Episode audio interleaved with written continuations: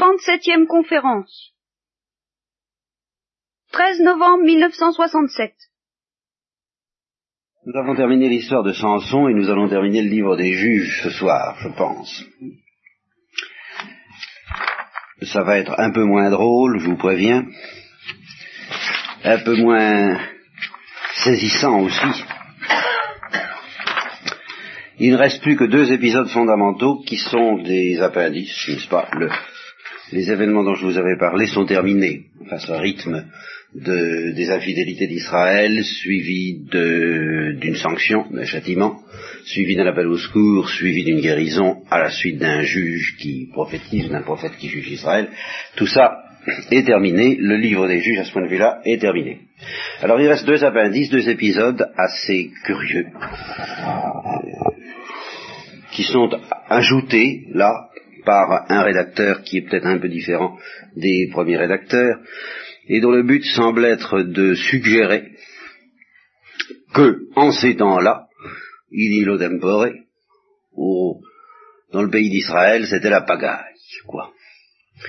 Autrement dit, ce rédacteur devait être plus ou moins royaliste, car vous savez que nous nous approchons du moment décisif qui, à certains égards, est une faute grave, à d'autres égards, bah, est un événement providentiel, certainement, préparant le mystère de la royauté du Christ.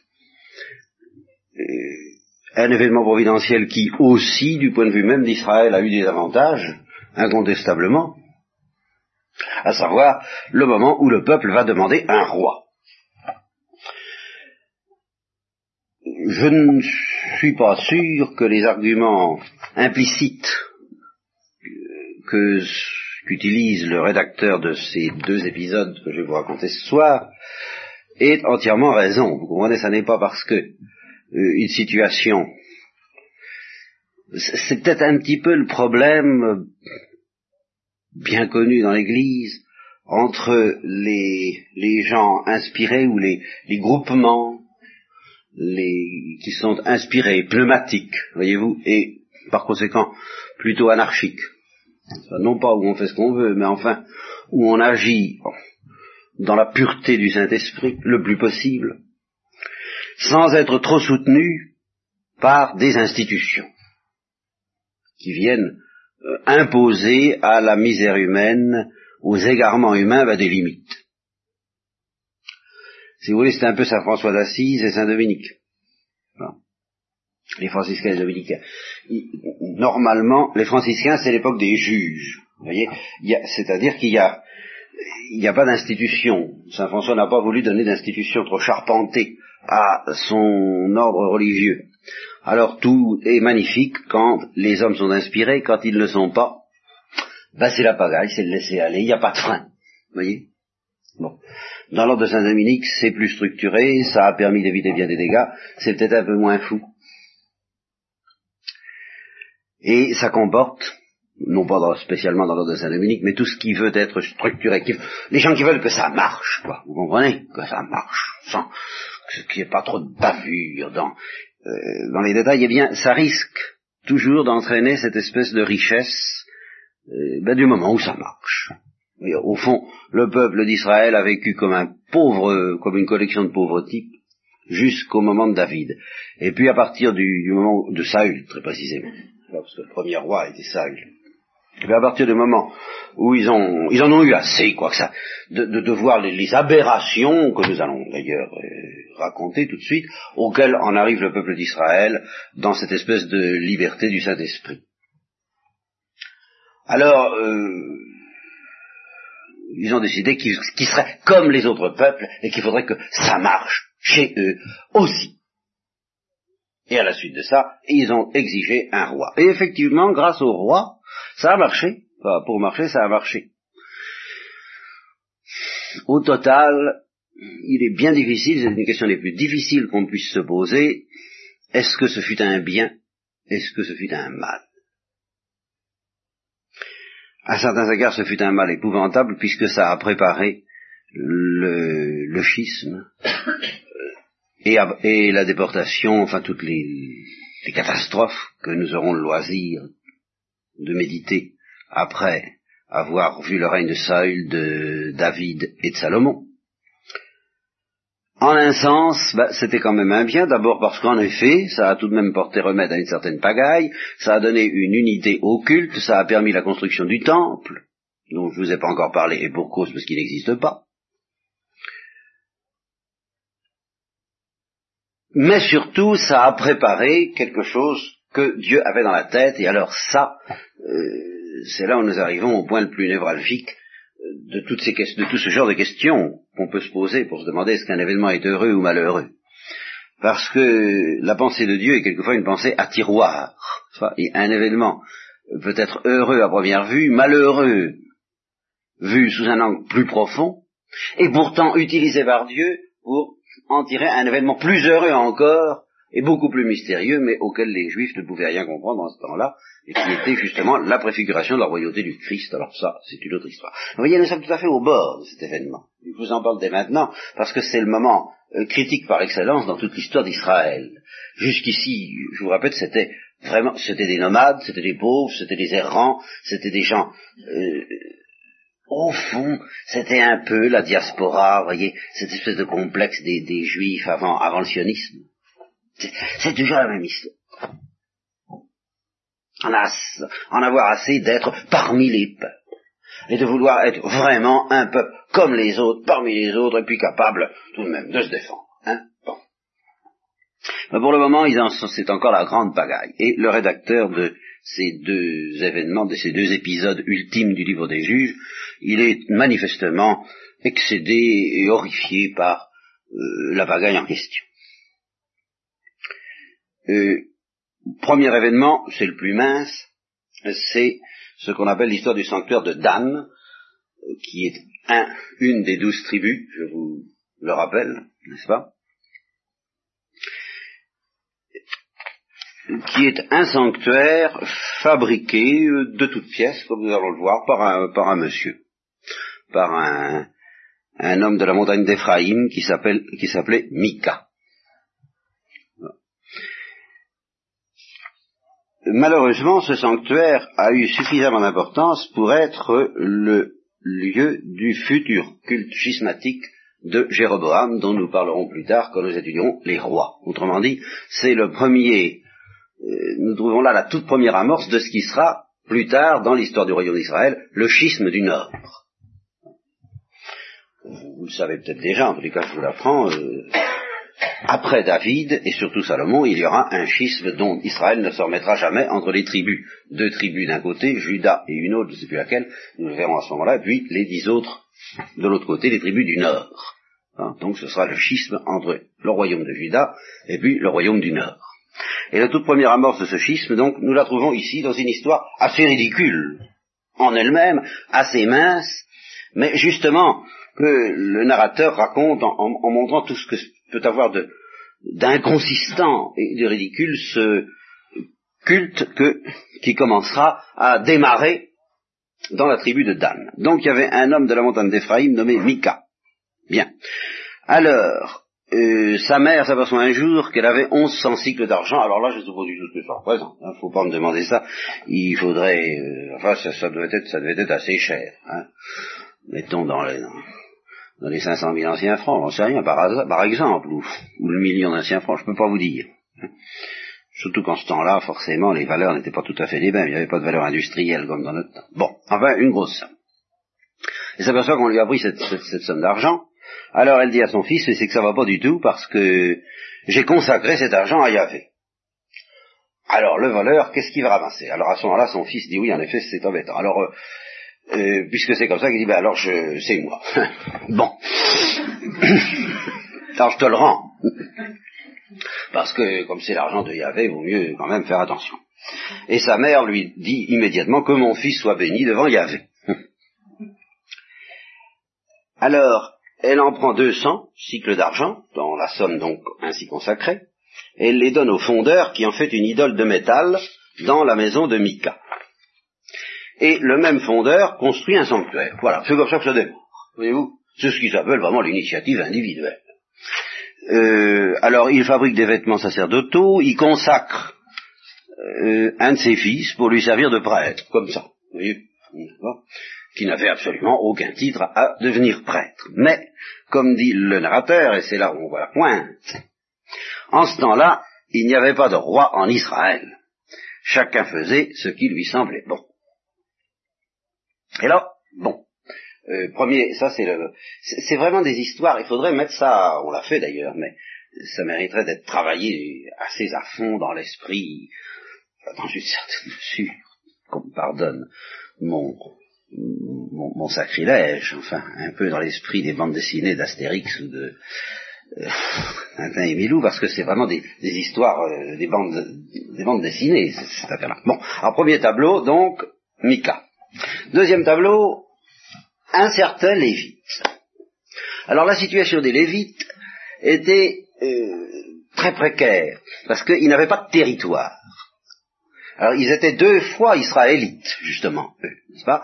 C'est-à-dire les Israélites étaient déjà un peu des peuples euh, en exil, en somme, un peu, pas, pas installés, pas, pas en nation, parmi les peuples, mais alors parmi les tribus qui avaient tout de même des, des, des, aires territoriales qu'il fallait défendre tant bien que mal contre les villes ennemies, parce que c'était truffé de villes ennemies, ou c'était le territoire de ces villes qui étaient truffées d'Israélites, comme vous voudrez. Enfin, vous comprenez C'était à l'intérieur d'un territoire donné, comme au Moyen Âge, euh, une province comme la Lorraine, par exemple, il y avait une ville israélite, une ville moabite, une ville, voyez, c'était, ou une ville cananéenne, c'était un mélange perpétuel. Simplement, il y avait une dominante. Et alors, à l'intérieur donc de ces territoires passablement disputés, comme vous voyez, alors il y avait des gens sans territoire, aucun, et qui habitaient comme des étrangers, des étrangers respectables, des étrangers vénérés, mais enfin des étrangers tout de même qui s'appelaient des Lévites. Et alors, il fallait que ces Lévites trouvent où se placer. Voilà, c'était tout le problème, de trouver un sanctuaire quelconque où on les employait et où ça rapportait pas mal. Voilà, parce qu'ils n'avaient pas le moyen d'avoir des revenus normaux comme les autres tribus.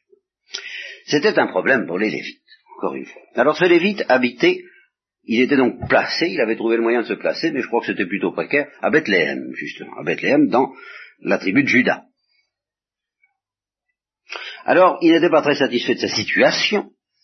C'est toujours des gens. Oui, il faut, il faut se représenter un peu ça. Euh, peut-être que dans les églises, certaines églises euh, orientales, il y a eu des choses comme ça. Enfin, des. Euh, on demande, un chaplain ou on propose un chaplain. Vous voyez, c'est un petit peu quelque chose dans ce goût-là, quoi, pour, pour tel sanctuaire. Bon. Alors il cherche, il quitte Bethléem, il va dans la montagne d'Éphraïm et il arrive chez Mika qui lui dit d'où tu viens.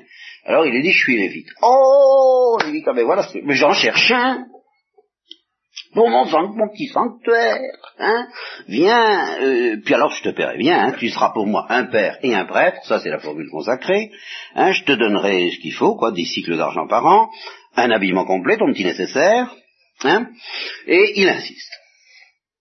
Alors, le Lévite dit, ben d'accord, ma foi je serais peut-être pas mal là-dedans, j'essaie. Il consacre le Lévite, le jeune homme devint son prêtre et fut dans la maison de Mika. Alors Mika, qui est, complètement de bonne foi, parce que je vous dis, c'est la pagaille, Mika se dit, ben, je sais maintenant que Yahvé me fera du bien, puisque j'ai un lévite comme prêtre, comme mon prêtre. En ce temps-là, au refrain, vous voyez, il n'y avait pas de roi en Israël. Et alors, il se trouvait que la tribu de Dan, elle, était dans une situation particulièrement délicate, particulièrement épineuse, parce qu'elle avait été chassée de son territoire. Alors, elle en cherchait un autre. Alors, comme toujours, toujours la même méthode que vous avez connue, ceux d'entre vous qui ont suivi les débuts précaires de notre peuple d'Israël à travers le désert, ils envoient euh, des espions pour chercher un petit coin où ils pourraient euh, des gens qui seraient assez prospères et pas trop forts pour qu'on puisse leur casser la figure et prendre la place. Alors, ils envoient cinq hommes vaillants pour explorer le pays et l'examiner. Et alors ils passent chez Mika. Et ils reconnaissent le Lévite. Il se trouve qu'ils connaissaient le Lévite. Ils disent, qu'est-ce qui t'a amené ici? Qu'est-ce que tu fais là? Alors il répond, ben Mika m'a traité, euh, ma foi, assez bien, il me donne un salaire, alors euh, je suis chaplain, quoi. Ah bon? Alors, ils lui disent, ben voilà, on est dans petite mission de confiance, un peu délicate. Est-ce que tu ne voudrais pas des fois consulter un peu Dieu pour voir euh, où on en est? Alors le dit, mais très volontiers, on va faire ça tout de suite. Et il consulte Dieu selon les rites et les règles euh, ordinaires pour obtenir des oracles. Et il dit, ça va, allez en paix, euh, le voyage que vous avez entrepris est sous le regard de Dieu. Alors ils arrivent et ils parviennent à une certaine ville. Tout ça se situe dans le nord. Je renonce à, déterminer une géographie que, je vous le répète, les exégètes n'arrivent pas à déterminer entre eux. Ils ont chacun leur petite idée. Ils arrivent donc à une ville qui s'appelait Laïs. Ils virent que le peuple qui l'habitait vivait en sécurité, à la manière des Sidoniens. Paisible, confiant, on manquait de rien là-dedans. Hein. Euh, et en plus, ce qui était intéressant, ils étaient éloignés des Sidoniens et ils n'avaient pas de relation avec la Syrie, ils n'avaient pas l'air d'avoir de, enfin, en somme des copains prêts à les soutenir. Bon, une bonne petite ville bien isolée, c'est ce qu'il fallait. Alors, ils reviennent vers leurs frères et qui leur disent alors, ils leur disent ça va, on y va. On a vu le pays, il est excellent. N'ayez pas peur, n'hésitez pas. Lorsque vous viendrez, vous viendrez vers un peuple confiant. Donc il se laissera faire. Et puis ce pays est vaste. Oui, oui, Dieu livre en vos mains un lieu où rien ne manque de ce qu'il y a sur la terre. Vous pouvez y aller. Alors 600 hommes à l'état de guerriers, armés en guerre, partent de là. Et ils arrivent d'abord, eux aussi, les 600 hommes de, de guerre, les 600 soldats, à la maison de Mika. À ce moment-là, les espions se rappellent qu'ils s'y passés, et ils, disent aux 600 hommes, vous savez, dans ces maisons, il y a des, des vêtements sacerdotaux, très grande qualité, et une idole de métal, pure. Alors, à vous de savoir ce que vous avez à faire. Hein. Alors, ils y vont, à la maison du jeune Lévite, dans laquelle il y avait en fait le sanctuaire et l'idole. Et alors, pendant que les 600 hommes de guerre se tiennent à l'entrée de la maison, le Lévite les reçoit. Comment allez-vous? D'où venez-vous? Qu'est-ce que vous faites? Les cinq hommes pénètrent dans la maison et ils raflent tout discrètement. L'idole de métal, l'éphod, c'est-à-dire un habit sacerdotal, les théraphim sont les petites, euh, les petits dieux euh, du, foyer, les fameux théraphim aussi que Rachel avait dissimulés, vous vous rappelez dans l'histoire de Joseph. Bon. Alors, à ce moment-là, le prêtre Mika n'est pas là. Pour le moment, il doit être parti, je sais pas quoi faire, enfin, il, pas, il a l'air de briller par son absence. Le prêtre se retourne et s'aperçoit de ce qu'ils sont en train de faire, et il dit, qu'est-ce que vous êtes en train de faire, là? Alors, il lui dit, tu la, hein, tu la fermes, et, et puis tu viens avec nous. Hein, tu seras pour nous un père et un prêtre. Hein, et tu seras mieux payé. Ah, ça, crois-moi. Parce que tout de même, prêtre dans la maison d'un seul homme, c'est pas mal, peut-être, mais prêtre d'une tribu et d'un clan, tout entier en Israël, parce que c'est nous, c'est la tribu de Dan, tout entière. Alors le prêtre dit, mais c'était pas tant tout ça, tout à fait d'accord, il prend les, il, il embarque tout, ils s'en vont, et alors ils font passer en avant les enfants, les troupeaux et les choses précieuses. Alors le, commentateur français, dit que parmi les choses précieuses, il devait y avoir les femmes. C'est-à-dire, euh, ils les mettent devant parce que si jamais on court après eux, bah, évidemment, euh, il sera plus difficile de rattraper et de reprendre les biens en question. Alors évidemment, Mika crie, pousse des cris d'orfraie euh, en découvrant ce qui s'est passé, et ils leur disent, mais enfin, vous vous rendez pas compte, vous m'avez pris mon Dieu que j'ai fait, moi, ainsi que le prêtre, et vous partez, qu'est-ce qui vous reste? Dis.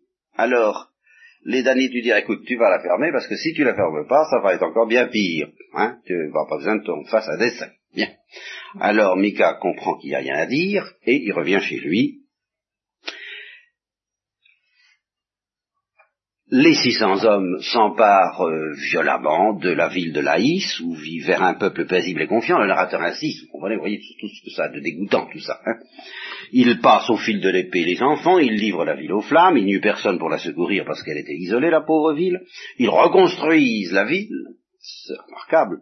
Ils y habitent, et ils la nommèrent Dan, du nom de leur père. Voilà le premier épisode, pas brillant comme vous voyez. Deuxième épisode, alors c'est encore plus horrible à certains égards. Là, il s'agit des Benjaminites, des Benjaminites plus exactement, tribu de Benjamin. Alors c'est eux, ah ben, justement, c'est eux qui constitueront, je crois que c'est Judas et Benjamin qui plus tard constituera le royaume du sud, le royaume de Judas. Mais alors là, leur conduite des, des Benjaminites, non, c'est vraiment pas beaucoup mieux que les autres, loin de là. Alors voilà l'histoire. Un homme de la montagne d'Éphraïm avait pris comme concubine une femme de Bethléem de Juda. Sa concubine euh, se met un jour plus ou moins en colère contre lui, ça va pas, quoi, ils sont pas, sont pas d'accord, alors elle s'en va. Et je retourne chez ma mère, mais alors là c'est retourner, plutôt je retourne chez mon père. Bon, alors elle retourne chez son père à Bethléem de Juda, et il y demeure un certain temps, quatre mois. Alors au bout de quatre mois, son mari se dit quand même, ça commence à suffire, je vais la rechercher. Son mari se levant alla après elle pour lui parler au cœur et la faire revenir. Il avait, il avait avec lui un serviteur et une paire d'ânes. Alors ma foi, ça se passe très bien. Il arrive auprès de la maison de son père, le beau-père vient tout joyeux à sa rencontre, ils mangent, ils boivent et ils passent des nuits euh, dans la liesse. Ça va très bien. le quatrième jour, il essaie de partir, en disant tout ça, faut tout de même bien que je reparte avec, euh, avec ma femme, mais le beau-père leur tient, mais non, reste encore une nuit. Bon, il reste encore, puis une deuxième, puis une troisième. Euh, et alors, tout, tout ça, c'est pour en arriver tout simplement à un petit détail qui va être décisif dans la suite de l'histoire. Pour le moment, ça n'est pas grave tout ça. C'est qu'au lieu de partir le matin, de bon matin, comme il est normal dans ces pays où la nuit est un problème, et où on ne passe pas la nuit comme ça, euh, pas, à, l'hôtel du Lion d'Or,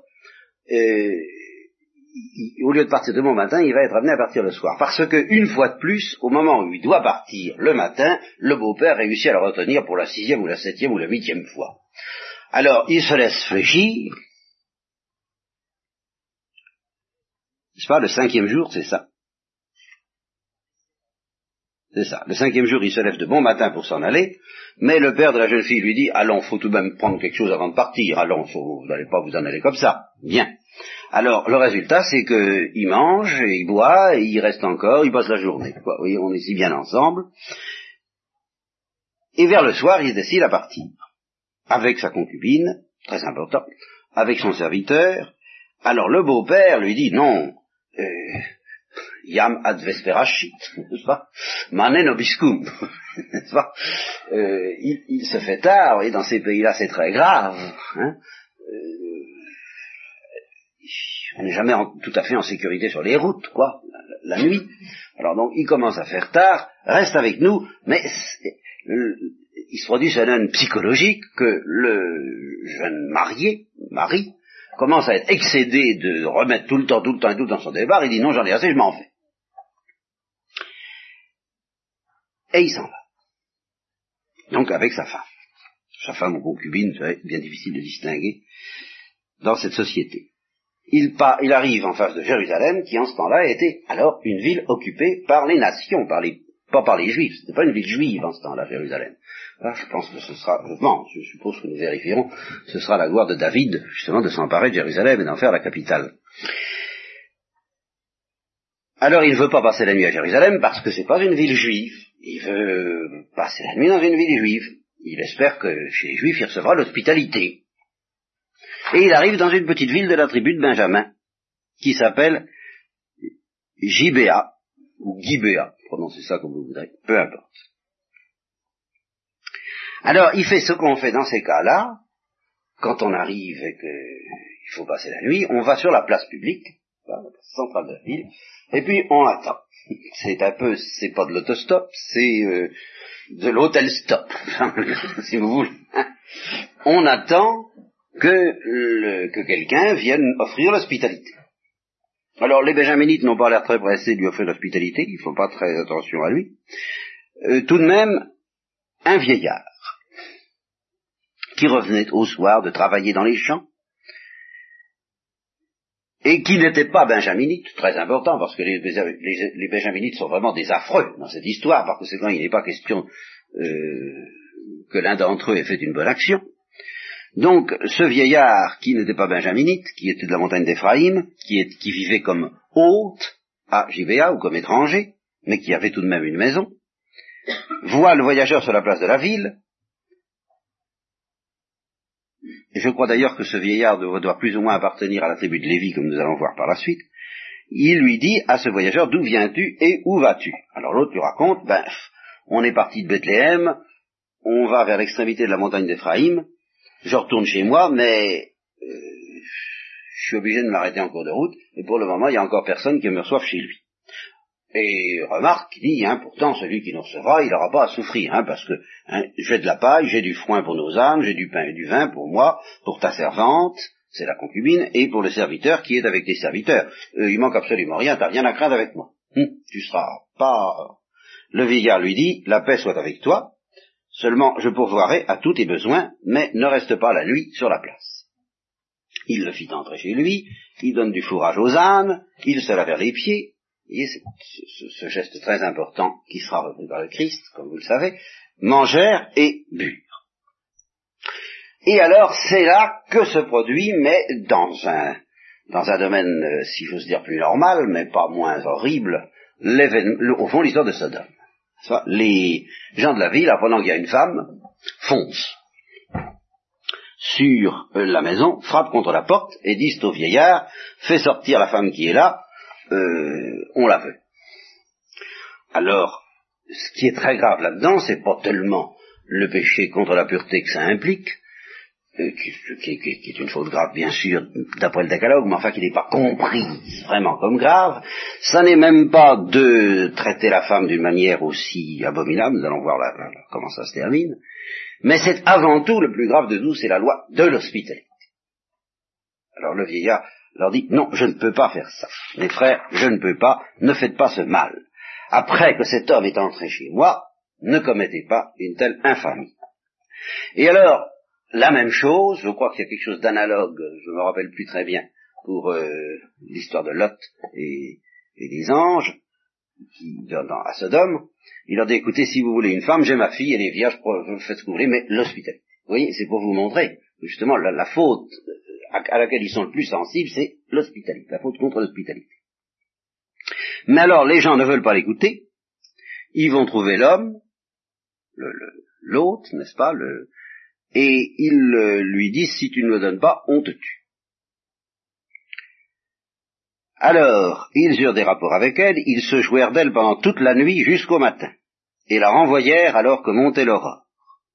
Vers le matin, cette femme vint tomber à l'entrée de la maison de l'homme chez qui se trouvait son mari. Elle resta là jusqu'au jour. Or son mari s'est enlevé au matin, ouvrit la porte de la maison et sortit pour continuer sa route. Voici que la femme, sa concubine, gisait à l'entrée de la maison, les mains sur le seuil. Il lui dit Lève-toi, allons-nous-en. Pas de réponse, sous-entendu, elle était morte. Alors le mari la charge sur son âne et part pour aller chez lui. Parvenu à sa demeure, il prit un couteau, et saisissant sa concubine, il la coupa en douze. Et puis il envoie un morceau à chacune des tribus d'Israël en disant ça se passera pas comme ça, convoquez Israël. Et alors en effet, euh, quand les gens apprennent ce qui s'est passé, ils sont quand même un peu effrayés, effarés, et ils disent il n'y a pas eu on n'a pas vu une chose pareille depuis que les fils d'Israël sont montés du pays d'Égypte jusqu'à aujourd'hui. Alors tous les fils d'Israël se réunissent, depuis la tribu de Dan à Bersabé, avec le pays de Galaad, etc. Toute la communauté se rassemble comme un seul homme vers Yahvé, à Maspha. Et les fils de Benjamin racontent que euh, non, pardon, les fils de Benjamin, les Benjaminites, apprennent cette histoire-là. Ils apprennent que les fils d'Israël, que tous les juifs, en somme, sont en assemblée plénière à Masva pour juger de cette affaire-là. Les juifs demandent à l'intéressé, au malheureux, ce qui s'est passé. Alors, ils racontent l'histoire, je ne vous la raconte pas une deuxième fois. Et il conclut, vous êtes tous ici fils d'Israël, délibérez, prenez conseil ici même, alors tout le peuple se lève comme un seul homme en disant nul d'entre nous n'ira dans sa tente, nul d'entre nous, ne retournera dans sa maison. Maintenant voici ce que nous ferons à Gibéa, nous jetterons les sorts, enfin, il, il décide d'exterminer la ville purement et simplement. Avant d'exterminer la ville, euh, ils envoient, ils, décident d'abord de consulter un peu Benjamin, parce qu'il y a Gibéa, qui est une ville de la tribu de Benjamin, puis il y a le reste de la tribu de Benjamin. Alors, est-ce que les Benjaminites vont être d'accord avec les Juifs pour châtier Gibéa, bien que Gibéa fasse partie de leur sang, c'est leur tribu, c'est leur, leur famille en quelque sorte, n'est-ce pas? Ou est-ce que euh, ils vont se solidariser avec cette ville infâme? Alors on envoie des députés, puis on leur explique l'affaire, et on leur dit, écoutez, mettez-vous avec nous parce que vraiment, euh, JBA mérite pas qu'on s'intéresse à elle. Les Benjaminites refusent et décident de défendre JBA euh, jusqu'au bout parce que c'est leur famille. Et ils se réunissent tous, tous les hommes, tous les juifs de la tribu de Benjamin, à JBA, même qu'ils transforment en place forte. Alors dans toute leur armée, l'armée des fils de Benjamin, il y avait 700 hommes d'élite qu'ils appellent, que le texte appelle des gauchers, c'est-à-dire en fait des ambidextres, je pense, et qui étaient des frondeurs. Des frondeurs qui ne rataient pas leur coup à un cheveu près. Alors, en face de ce, ces guerriers d'élite, mais qui étaient tout de même en nombre limité, euh, du côté d'Israël, il y avait 400 000 hommes. Ça me paraît beaucoup. Je pense qu'il faudrait atténuer un peu. Bon, mais alors ce qui, tout ça a un sens qui va se découvrir petit à petit, c'est que normalement, on peut penser que les fils d'Israël vont faire une bouchée de Gibéa et des Benjaminites, et ben pas du tout. Comme nous allons le voir, il va y avoir deux échecs. Et alors le sens de ces deux échecs euh, est extrêmement profond, c'est qu'il suffit pas du tout d'être le plus fort, c'est toujours la même chose. Il suffit pas d'être le plus fort pour euh, lutter et pour gagner au nom de Dieu. Il ne suffit même pas d'avoir raison, car il est évident que dans leur expédition punitive, comme telle, les Juifs ont raison contre la tribu de Benjamin. Il faut être pur, il faut être sanctifié, il faut avoir prié, il faut avoir jeûné, il faut avoir souffert, il faut avoir été éprouvé. Ce qui est le sens du début déjà du livre des juges, dans lequel on raconte que le peuple d'Israël est éprouvé par les tribus qui le font souffrir, et que c'est ainsi qu'il en arrive à reprendre à chaque fois euh, en main la victoire qui lui échappe à chaque fois de par sa faute. Alors, malgré que les Juifs sont dans leur bon droit, et justement peut-être parce qu'ils sont en nombre écrasant, eh bien Dieu va leur faire sentir à deux fois de suite qu'il ne leur donne pas la victoire parce qu'ils ne sont pas assez purs et qu'ils ne sont pas assez éprouvés. Alors, voilà ce qui arrive, voilà le, détail.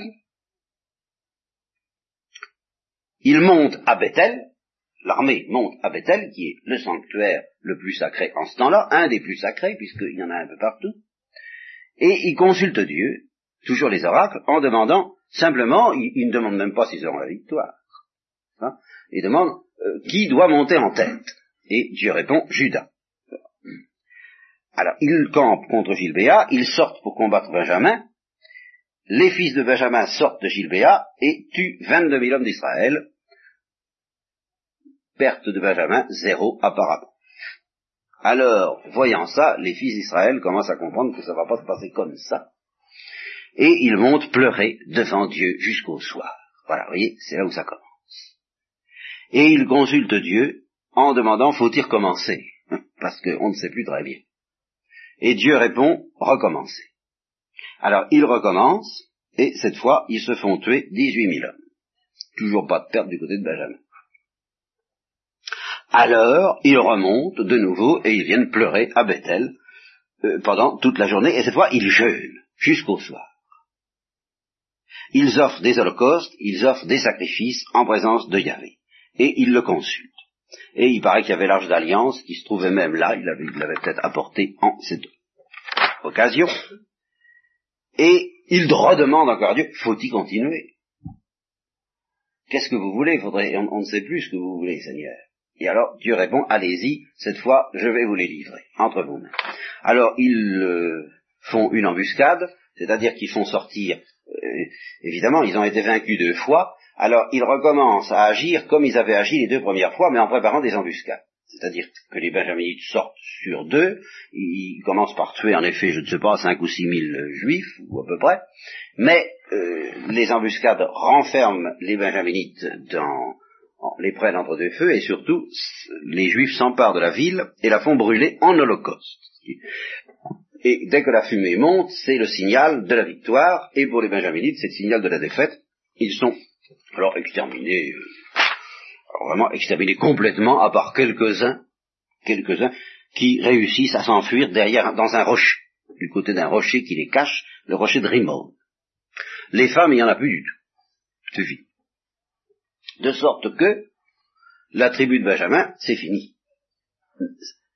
Normalement, c'est fini. Et c'est d'autant plus fini, et d'autant plus gravement fini, qu'en voyant l'horreur de, la conduite de la tribu de Benjamin, les Juifs avaient fait le serment, très grave, qu'ils ne donneraient plus de femmes aux, hommes de la tribu de Benjamin. Alors c'est fini.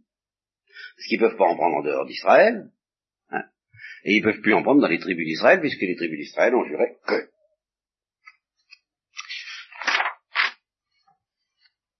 Or, il ne se passe pas longtemps qu'en réalisant la situation,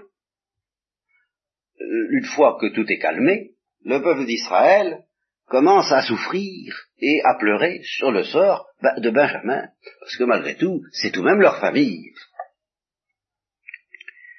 Ils disent, pourquoi y avait Dieu d'Israël, cela est-il arrivé en Israël qu'il manque aujourd'hui une tribu à Israël? Alors, euh, est-ce qu'on ne pourrait pas essayer de faire quelque chose quand même, enfin, pour, pour redonner vie à la tribu de Benjamin qui va être, qui va disparaître s'il n'y a, pas de solution. Alors, ils se lèvent de bonne heure, ils construisent un hôtel, ils recommencent à offrir des sacrifices, et puis ils s'interrogent, ils se disent, est-ce qu'au moment où on a tenu notre assemblée solennelle, il n'y aurait pas une tribu qui aurait été absente? Une tribu, une petite sous-tribu, enfin une famille, quoi. Alors, bien entendu, si cette tribu a été absente, il va falloir la passer au fil de l'épée, parce qu'on avait proclamé que ceux qui ne seraient pas là seraient examinés, mais on va garder les femmes. Et on va les donner aux Benjamin.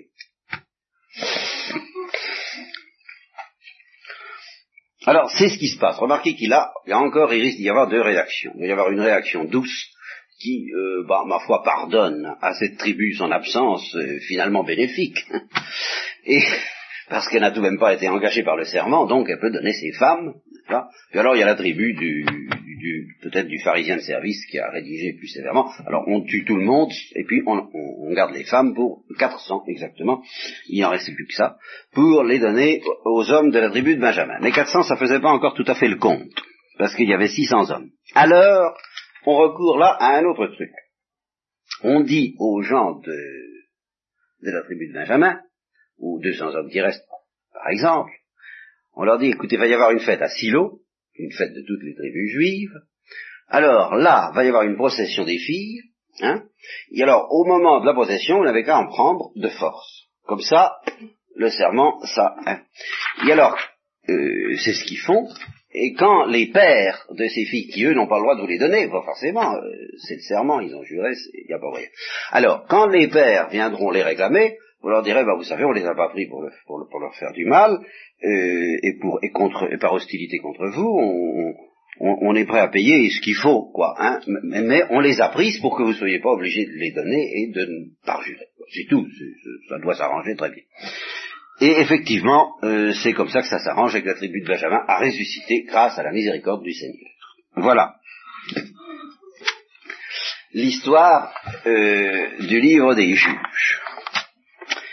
Ah, cette histoire euh, sombre, lourde, à bien des égards, malgré ses aspects comiques, il y a quand même un épilogue qui est un épilogue merveilleux. Alors, celui. Un épilogue qui possède, qui manifeste et qui euh, chante toutes les vertus de délicatesse que le livre des juges n'a pas généralement beaucoup l'occasion de chanter. C'est le dernier épisode de l'histoire juive avant, les événements qui euh, vont provoquer la royauté, avant l'histoire de la royauté. Et c'est certainement un des plus beaux. Le plus étonnant d'ailleurs, c'est que ce livre a bien des chances d'être vraiment historique, pour deux raisons dont je vous fais grâce. Euh, on ne le met pas du tout dans la catégorie du livre de Job ou du livre de Tobie, sur lesquels on a plus que des doutes quant à leur réalité historique, il, est probable que le livre de Ruth, lui, a euh, vraiment une vérité historique. Alors, c'est une histoire extrêmement simple et dans laquelle toute, encore une fois, toute la délicatesse, la pureté, et puis le, non seulement la délicatesse humaine, mais la délicatesse quant à la manière de concevoir l'amour de Dieu pour, tous les hommes, pour euh, au-delà des, lois et des principes. Vous voyez, euh, cet amour de Dieu qui est, sensible justement à la délicatesse des hommes, même quand ce sont des étrangers, même quand ce ne sont pas des juifs. Eh bien, euh, je vous dis, cette délicatesse éclate euh, d'une manière très reposante après les histoires de combat que nous avons vues. Et justement, il s'agit, au fond, les, guerres, on, nous a raconté les guerres, on nous a raconté les héros, on, a entendu le bruit, le cliquetis des armes, et maintenant on va s'occuper d'une toute petite histoire de quelques victimes de la guerre. Au fond, c'est une histoire des victimes de la guerre. Et de la miséricorde de Dieu portant sur les victimes de la guerre. Et c'est ce qui fait la beauté de ce livre. Au temps où jugeaient les juges, il y eut une famine au pays, c'est-à-dire au pays d'Israël. Alors un homme s'en alla de Bethléem de Juda pour résider comme hôte sur les plateaux de Moab. Donc, il quitte euh, les tribus d'Israël, il quitte les territoires amis, les territoires protégés, pour aller chez les étrangers. C'est justement là où, au lieu de provoquer des horreurs ou des batailles, eh bien, ça va provoquer des sentiments de délicatesse de part et d'autre. Et, alors, vous dites, le, le climat va changer complètement. Lui, donc, il part avec sa femme et ses deux fils. Il s'appelait Elimelech, bon, sa femme Noémie, ses deux fils, Malone et Kilion. Euh, ils étaient eux aussi de Bethléem de Juda, et qui, jouent tout de même un rôle important dans cette, euh, dans cette histoire sainte. Alors ils s'établissent sur les plateaux de Moab, et puis ils y meurent. Et c'est à ce moment-là que commencent alors justement les malheurs de la veuve. Elle vit avec ses deux fils, et ses deux fils euh, épousent des Moabites. donc vous voyez que c'est une femme juive, établie dans le pays de Moab, qui a perdu son mari juif et qui garde ses deux fils juifs. Ses deux fils épousent, eux, ah, des femmes du pays, c'est-à-dire des Moabites. La première s'appelait Orpha et la deuxième s'appelait Ruth.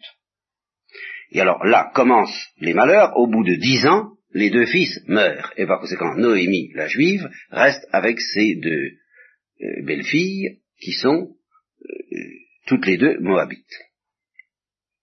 Alors, c'est là où ça pourrait se terminer mal, vous voyez, où ça pourrait aller très mal, vous pourrait ne pas s'entendre, ça pourrait être assez sanglant. Eh bien, euh, ça va être exactement le contraire. Elle décide, devant cette situation douloureuse pour elle, puisque maintenant il n'y a plus ses fils pour la soutenir, elle décide de retourner en Israël. Or, elle va retourner en Israël comme une pauvre, non pas comme une étrangère, mais elle va avoir un statut de pauvre, à moins qu'elle ne trouve le moyen de euh, retrouver un mari, ce qui n'est pas facile à son âge quand même. Alors elle se prépare à partir et elle dit à ses deux belles-filles, moi je me retourne, parce qu'on n'a plus d'hommes, hein, c'est fini, alors moi, je retourne chez moi, retournez chez vous. Moi, je retourne dans, ma, dans, mon pays où je n'ai plus guère, euh, où elle n'a plus ses parents, mais enfin, c'est mon pays, je vais y vivre en pauvre, dans la tribu de Bethléem, justement, tribu de Judas.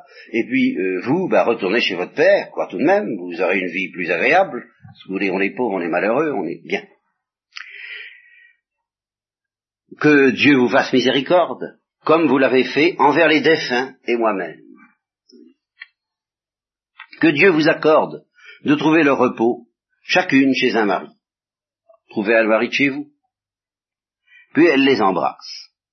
Alors, elle pleure et, elles lui disent non.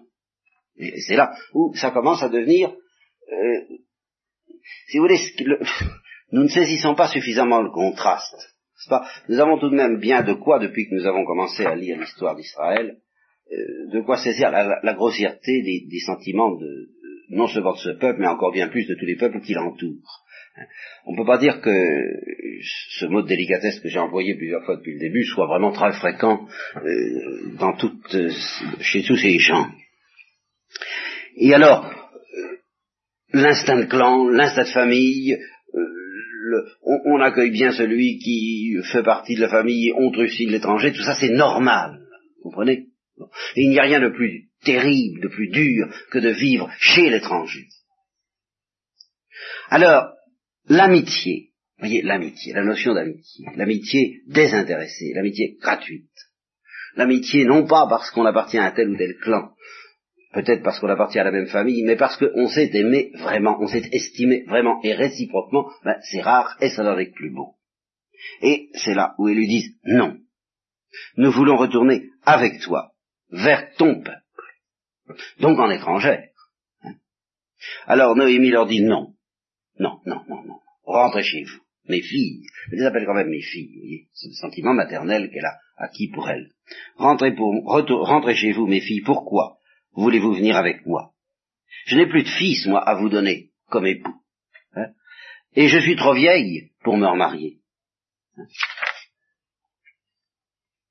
Et même, à supposer que je me remarie, que je puisse espérer me remarier et avoir encore des enfants, est-ce que vous pourriez attendre qu'ils aient grandi pour qu'ils vous épousent? Parce qu'elles sont, elles sont cuites, elles sont fichues. Vous comprenez? Si, elles ne trouvent pas euh, des maris dans la famille de Noémie, ou alors dans la famille de leur père, ça, ça se fait pas comme ça autrement. Non, mes filles, alors c'est là où elle dit ceci, qui est très beau. Je suis beaucoup trop malheureuse pour vous, car la main de Dieu s'est étendue sur moi. Alors, elles pleurent toutes les deux, plus jamais. Et puis, devant cette insistance de Noémie, ben, Orpha, bien gentil, mais enfin, moins profonde peut-être, elle dit, bon, ben, je, m'en vais. D'accord. Alors, tout en pleurant, elle retourne chez son père, mais Ruth ne veut pas. Ruth reste avec, s'attache à elle. Alors, Noémie ainsi, c'est les dix mains. Enfin, tout de même, regarde, ta belle-sœur retourne vers son peuple et vers ses dieux, toi aussi fais-en autant. Mais Ruth répondit, ne fais pas pression sur moi, pour que je te délaisse et que je cesse de te suivre.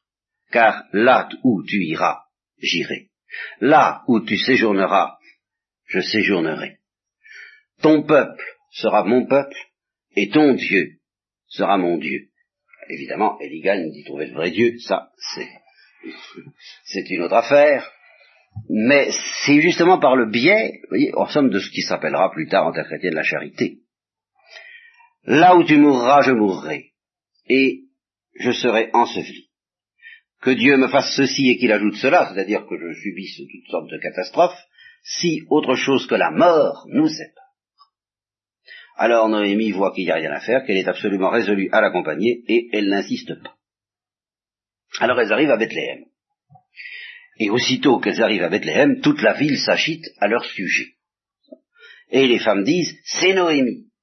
Et alors à ce moment-là, pour vous, c'est ça où vous mesurerez la, enfin, la profondeur de détresse que tout cela implique et, traîne avec soi, elle leur répond, ne m'appelez pas Noémie, mais appelez-moi Mara. Ce nom de Mara que Claudel reprendra euh, dans son théâtre, n'est-ce pas? Car le Tout-Puissant m'a rempli d'amertume, amer c'est comblé, je suis parti comblé, et Dieu me ramène les mains vides. Pourquoi donc m'appeler Noémie, puisque Dieu a témoigné contre moi et que le Tout-Puissant m'a affligé? Alors ici, le commentateur fait remarquer que, là encore, on se trouve devant une perception beaucoup plus délicate du mystère du mal, déjà très proche du livre de Job, que dans les livres précédents. On ne peut pas expliquer les malheurs qui tombent sur Noémie par des fautes commises ni par elle ni par sa famille. C'est comme ça. C'est vraiment le mystère des malheureux. Dont, Israël prend conscience parallèlement avec la conscience qu'il a du mystère de la malédiction. Vous voyez, c'est le mal prend, prend en somme pour, pour Israël déjà deux visages. Le premier visage, le plus apparent, la malédiction, qui s'oppose à la bénédiction. Alors la bénédiction, on fructifie, ça va bien, euh, des années prospères, des années prospères et des biens prospères et, une parenté prospère, tout va très bien. C'est la bénédiction. La malédiction, on a mal agi, alors il euh, faut pas s'étonner du résultat. Bien. Mais à côté de cela, euh, Israël commence à pressentir un, autre mystère qui sera évident dans le livre de Job, alors le mystère du malheur, qui n'est pas le fruit d'une malédiction, qui cependant implique que le Tout-Puissant a témoigné contre le malheureux et qu'il l'a affligé, mais alors dans une perspective beaucoup plus mystérieuse, beaucoup plus incompréhensible que celle de la malédiction, parce qu'on ne voit pas d'où vient cette malédiction. Et alors pour être sensible à ça, pour sentir qu'il y a euh, des malheureux, il y a des opprimés, il y a des persécutés, il y a des gens euh, qui, n'ont pas de chance, vous voyez, on est tenté de dire ça. Eh il faut déjà une très grande délicatesse, je vous répète, de perception à ce peuple. Et alors c'est donc euh, ainsi que Noémie revient. Sa belle-fille, Ruth, la Moabite, était avec elle, celle qui revint des plateaux de Moab. Et elles arrivent à Bethléem au début de la moisson des orges. Bon. Ben, je vous retiendrai pas plus ce soir.